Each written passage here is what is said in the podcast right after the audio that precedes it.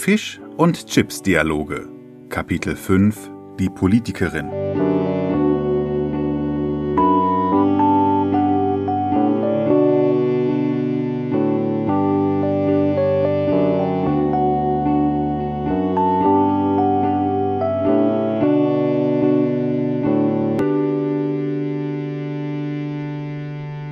Herr Totenkopf, äh, Sie wissen, ich bin ein Goldfisch, der wirklich genügsam ist. Ich muss alle. Herr Röder, hören Sie auf damit. Gewöhnen Sie sich das ab, verdammt nochmal. Herr Totenkopf, womit aufhören? Es gibt zwei Arten von Lebewesen. Solche, die man ertragen kann und die, die man nicht ertragen kann. Und die, die man nicht ertragen kann, sagen so Sätze wie, ach, ich bin ja so ein Mensch, der, oder, ach, ich bin ja so ein Fisch, der. Alles, was danach kommt, ist gequirlte Ego-Kacke. Immer. Herr Totenkopf, ich äh, wollte Ihnen lediglich meinen Unmut mitteilen. Ja, ich muss sagen, ich bin ernsthaft verstimmt. Die Frau, dort vorne vor dem Goldfischglas, hat uns nicht eine Sekunde angeschaut. Nicht eine Sekunde. Oh, und jetzt schläft sie einfach, ohne uns eines Blickes gewürdigt zu haben. Herr Totenkopf, wenn man den Sinn unserer Existenz hinterfragt, bei unserem heutigen Gast bin ich diesbezüglich ratlos. Herr Röder, so sind die Leute aus der Politik. Das ist immer dasselbe. Aber es gibt doch auch gute Gäste, deswegen pinkeln Sie uns hier mal nicht so ein. Sie müssen einfach nur warten, bis wieder jemand Spannendes kommt. Herr Totenkopf, manchmal beeindrucken Sie mich wirklich. Warum wissen Sie stets, wer bei uns zu Gast ist? Weil jede Art Menschen immer gleich ist. Politikerinnen zum Beispiel, sowie die Frau jetzt hier bei uns im Zimmer. Die kommen nur rein, um kurz mal schlafen zu gehen. Und die können Sie sofort erkennen wegen der Anzüge. Ich dachte, daran erkennt man Geschäftsleute. Geschäftsleute erkennt man an den passenden Anzügen. Herr Totenkopf, ich, ich muss wohl um Verzeihung bitten. Ich stand etwas neben mir. In all meinem Ärger habe ich den Respekt vergessen. Meinen Sie, heute Nacht ist vielleicht eine berühmte Persönlichkeit bei uns zu Gast? Eine aus dem Radio vielleicht sogar?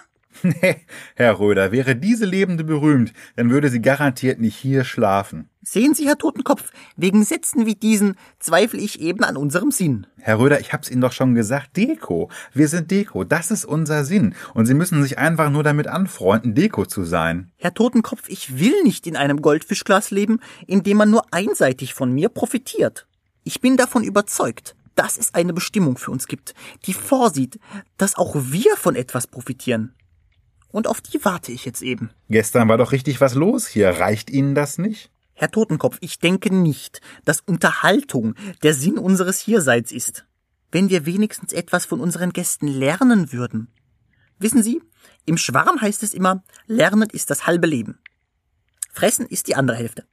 Aber, Herr Totenkopf, ich habe eine Idee. Vielleicht können wir bereits jetzt etwas von unseren Gästen lernen, sind allerdings noch nicht so weit, das auch zu erkennen. Also, was können wir von einer schlafenden Politikerin lernen, Herr Totenkopf? Wie schön still es hier sein kann. Herr Totenkopf, sehen Sie, das meine ich mit Ihrem negativen Gedanken. Aber nein, dieses Mal werde ich mich nicht anstecken lassen von Ihrer Negativität. Herr Totenkopf, ich hab's. Ich denke, es ist der Besuch dieser Politikerin, der ein Hinweis darauf ist, dass wir über die Art unseres Zusammenlebens nachdenken sollten.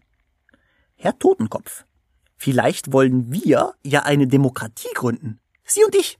Eine Demokratie, wie bei den Menschen.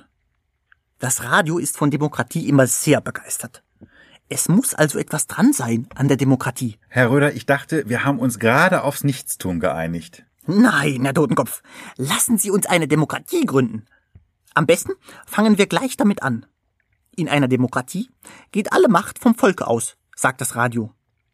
Ich sehe hier nur Sie und mich. Ich denke also, wir können die Demokratiegründung schnell hinter uns bringen. Wenn wir beide wollen, dann haben wir eine Demokratie. Gut, dann stimmen wir also demokratisch darüber ab, ob wir eine Demokratie haben wollen. Also ich will.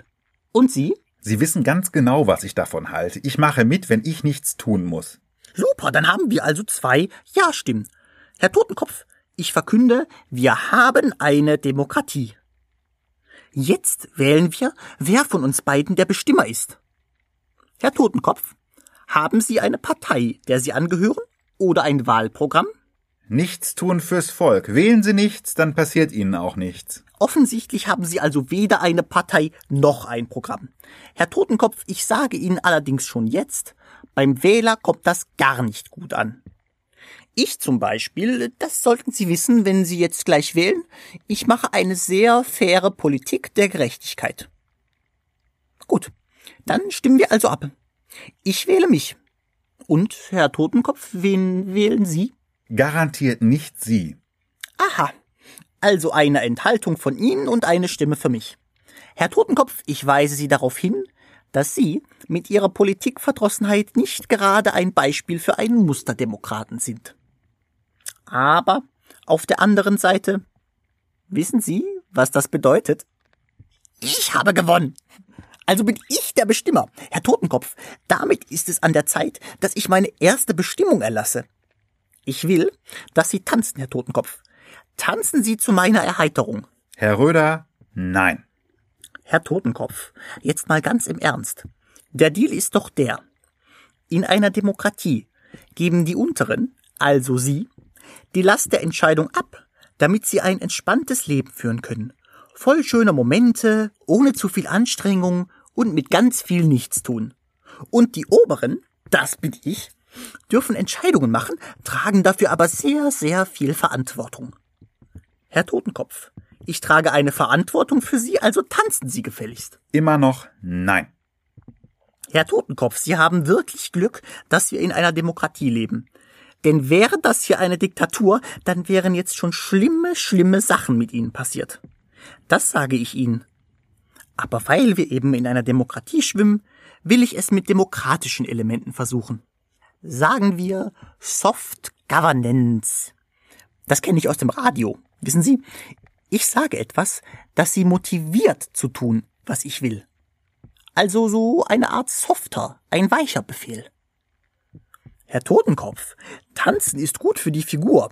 Insbesondere für Totenköpfe bedeutet Tanzen besseres Fließverhalten und lebensbejahendere Ausstrahlung. Herr Röder, das ist eine Bullshit-Kampagne, die Sie da machen. Das wissen Sie auch. Ich kann nicht tanzen und ich will nicht tanzen. Herr Totenkopf, das finde ich keck. Mal ganz vorsichtig ausgedrückt. Keck. Aber, Herr Totenkopf, Sie wissen, mein politisches Programm ist ein Programm der fairen Gerechtigkeit. Ich habe ihnen eine Chance gegeben, das war gerecht. Jetzt werde ich sie gerecht bestrafen, wenn sie nicht tun, was ich sage. Herr Totenkopf, eine letzte Chance. Tanzen Sie. Und ich berufe mich jetzt auf mein Meeresgrundrecht, nicht tanzen zu müssen. Geronimo Röder schlägt den Totenkopf mit seiner Flosse. Da spüren Sie das, Herr Totenkopf. Die Härte der Gerechtigkeit.